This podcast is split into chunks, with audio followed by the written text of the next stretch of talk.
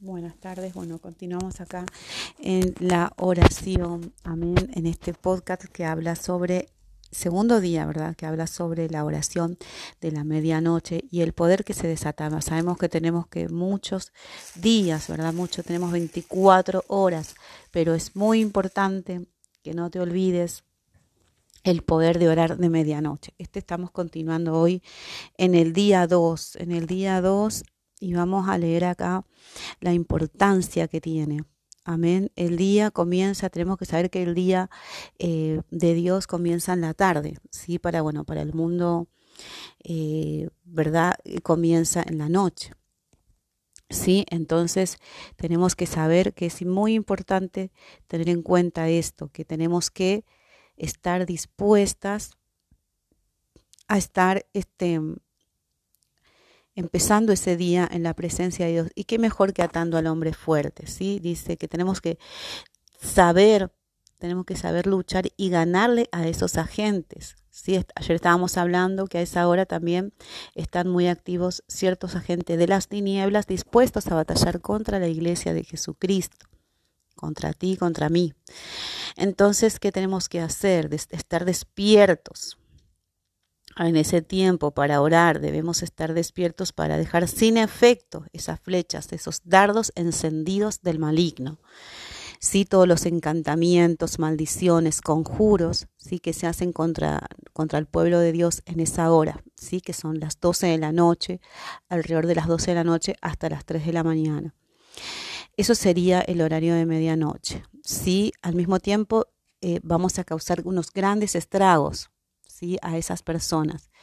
Todo esto es posible si nosotros empezamos con una oración poderosa y constante de medianoche. ¿sí? Usted va a ver grandes resultados, grandes cambios, pero es necesario que nosotros comprendamos el poder de las herramientas que Dios nos ha dado. Hay muchos que dicen, pero es que eso no hace falta si Dios pelea por nosotros. Ay, eso de hablar de guerra espiritual. Y no, no va con la Biblia, pero entonces tú no has leído la Biblia.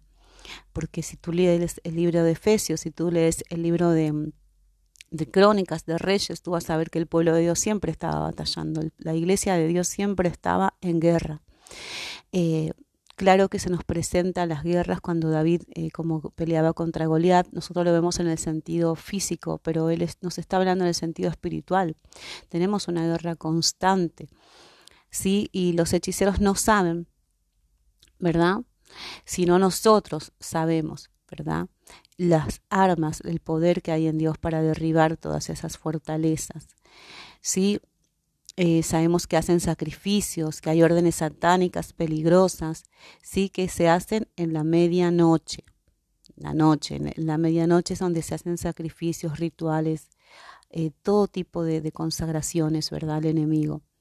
Entonces, ¿qué quiere Dios? Que nosotros abramos nuestros ojos para que veamos qué está pasando en nuestra sociedad, qué está pasando a nuestro alrededor, porque cada día hay más chicos en la droga, cada día hay más prostitución, cada día hay más jóvenes perdidas. Este, hay más femicidios, vemos que hay matrimonios rotos, y dice, ay, ¿por qué avanza tanto el enemigo? ¿Por qué cada día está todo peor? Entonces tenemos que ver, ¿verdad? Que la gente hoy, eh, hay gente inocente y honrada, ¿sí? ¿Verdad? Que usted la ve a simple vista, te dice que pues esa persona se ve normal, pero usted no sabe que en la noche a qué se dedica esa persona. Nosotros vemos a nuestro alrededor y vemos cara, pero no vemos corazones. ¿Sí? Entonces, eh, eh, esas personas que se dedican a la maldad, para que usted sepa, también van a iglesias, ¿sí? También pertenecen a grupos religiosos, donan dinero a entidades religiosas, ¿sí? Para que usted sepa. Y la Biblia lo dice, que muchos tendrán apariencia de piedad, pero negarán la eficacia de ella. Entonces no estamos hablando algo que no es bíblico, estamos hablando algo que está escrito en la palabra del Señor. Algunas de estas personas son eh, lo que nosotros llamaríamos altares satánicos móviles. Si son personas que están totalmente consagradas al enemigo, de donde van, llevan, portan la maldición. ¿Sí? Eh, ¿Cómo puede la iglesia luchar contra todas estas cosas? solamente se puede lograr mediante dinámicas y largas oraciones en la medianoche. en la medianoche. No son cinco minutos, ay Dios te pido, guárdame, líbrame, amén. No, eso no sirve. La Biblia nos dice que tenemos que, ¿verdad? Durante la noche tener actividades de oración. ¿Sí? Dice el libro de Job, no desees el amparo de la noche porque allí es cuando la gente será destruida. Job 36, 20. Voy a leerlo acá en mi Biblia. Tiene su Biblia, búsquelo en su Biblia. Job 36, versículo 20, tenemos que ver qué pasa en la noche. Sí, en la noche es donde se mueve las tinieblas y usted lo tiene que saber. Usted no puede seguir siendo un cristiano de los domingos, un cristiano que hasta ahí nomás. No, usted tiene que crecer, tiene que llenarse, tiene que avanzar. Job 36, 20, no anheles la noche en que los pueblos desaparecen de su lugar. Sí, hay muchas personas que desaparecen de noche, hay muchas cosas que suceden en la noche. Eh, el salmista también lo llama los terrores de la noche. Salmos 91, 5 también nos habla de la noche en el libro de Salmos. Vamos a buscarlo acá para leerlo en el nombre de Jesús. Eh, vivo y en directo. Dice, no temerás el terror nocturno, ni saeta que vuele de día. Es decir, que estamos hablando que de noche que hay terrores, hay cosas que suceden de noche. ¿sí? Eh, luego dijo Jesús que la noche es el momento en que el enemigo viene a sembrar cizaña, en Mateo 13, 25, para que usted vea.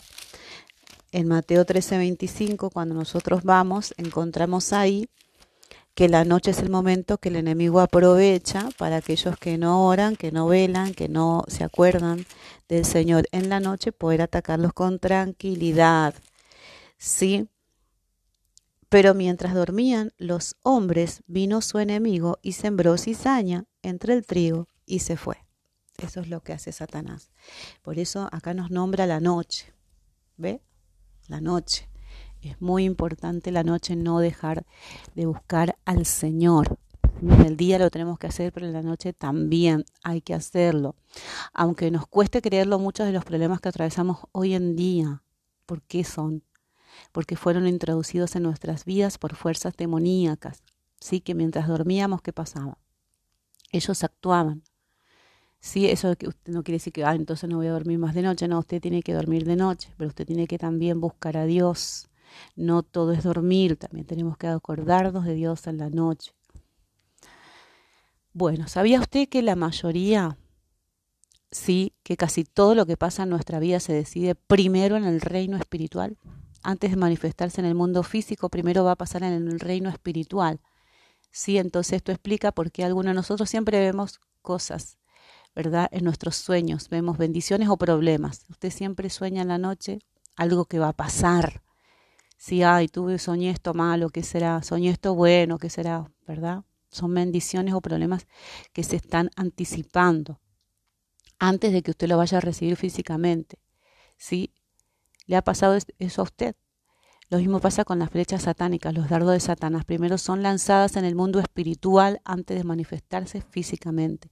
Nada es por casualidad. De repente usted le ve la cabeza, este, siente un malestar en su espalda. Usted dice, ay, ¿qué es esto? De repente me vino, ¿verdad? Son dardos, cosas que el enemigo está preparando para que pasen en el mundo físico. Y usted tiene, cuando siente esos dardos, orar, arrodillarse, clamar. ¿Sí? Siempre hay una razón en el mundo espiritual y luego está en el mundo físico. Debemos despertar y comenzar a controlar nuestra medianoche a través de qué? De la oración. Sí, ahí tenemos, ahí es donde nuestro campo de batalla, en la oración, en la noche. Y sí, hermanos, tenemos que hacerlo. Amén. Em, entonces tenemos que ver, sí, vamos a ver a muchas mujeres y hombres de Dios en la Biblia que batallaban a la medianoche y así, en consecuencia, controlaban el día, podían tener un día diferente porque se anteponían a ese día. ¿De qué manera? Orando. Sí, usted ve luchas en su matrimonio, su, tiene que ponerse a orar de medianoche, empezar a clamar atando todos esos trabajos, todas esas huestes, todos esos espíritus que se mueven para destruir su familia, para que el otro día haya paz en su hogar, haya armonía, haya gozo, haya felicidad, bendición. Sí, la batalla es en el reino. de Dios y el de Satanás. Siempre están luchando uno contra el otro, ¿sí? ¿Y cuál es el campo de batalla? Es el hombre. La lucha en qué consiste? En controlar las actividades y el destino del hombre. El diablo quiere controlar el destino del hombre, las actividades, quiere controlar al hombre. Y Dios también quiere controlar al hombre, pero para su bien. ¿Sí? Entonces, el diablo, ¿qué hace? El diablo odia al hombre, el diablo y sus demonios aborrecen al ser humano, lo odian, lo envidian, porque saben lo que Dios tiene reservado para cada uno de nosotros. ¿Sí? Ellos saben el lugar que ocupamos en el plan de Dios. Él sabe tu destino, Él sabe tu propósito. Por eso te quiere destruir, por eso te quiere sacar de la posición que Dios quiere tenerte. Sí, saben que tu destino es maravilloso y dichoso, que Dios tiene algo especial para ti. Entonces, que Él tiene preparado algo maravilloso para tu vida. ¿Y qué hace Él? Luchar día y noche para ver cómo desbaratar ese plan que tiene tan hermoso el Señor con tu vida. ¿Sí? Entonces tenemos que recordar que Satanás y los demonios son ángeles caídos. Sí, ellos habían estado con Dios antes de ser lanzados a la tierra, pero por su desobediencia, ¿verdad? Fueron lanzados a la tierra. Por eso tenemos que resaltar, sí, que la medianoche es el escenario principal para esta gran batalla de los reinos. Jesús lo explicó de la siguiente forma: el propósito del ladrón es robar, matar y destruir. A ver si usted lo entiende. Robar, matar y destruir. El propósito del enemigo, ¿sí? Es ese. ¿Y cuál es el propósito de Dios? Darles una vida plena y abundante. Léalo. Si usted no lo cree, si su mente duda, vaya a la Biblia. Léalo con sus ojos y crea lo que Dios quiere para usted. Porque hay gente que dice, no, es que yo estoy mal porque Dios me quiere ver así. Dios no me ama, eh, Dios me maldijo, Dios, eh, no, no es Dios el que te quiere ver así. No es Dios el que vino a matar a tu familia. No es Dios el que vino a destruir a tu familia. Es Satanás. Y lo dice la palabra. Y si tú no buscas el amparo y el refugio del omnipotente, el que va a hacer la obra no es Dios. Pero si tú buscas a Dios, el plan de Dios se va a cumplir en tu vida. ¿Sí? Y sabemos que el ladrón, cuando aparece, usted ve, cuando ve los noticieros, ahí estaban durmiendo todos todos estaban durmiendo, usted ve que puede ser una cámara oculta y ve que ese ladrón entra despacito, despacito, sin que nadie se despierte y roba. Al otro día se despiertan, no habían escuchado nada, pero falta algo en la casa. Y así mismo es como sucede en el plano espiritual. Tú ni te das cuenta, pero el enemigo entró y robó en tu vida. ¿Sí? Entonces tenemos que ser nosotros que nos levantemos como esas personas guerreras que están cuidando, que están velando por su bendición, que no dejan que Satanás entre de noche a destruir lo que Dios te dio. ¿Sí?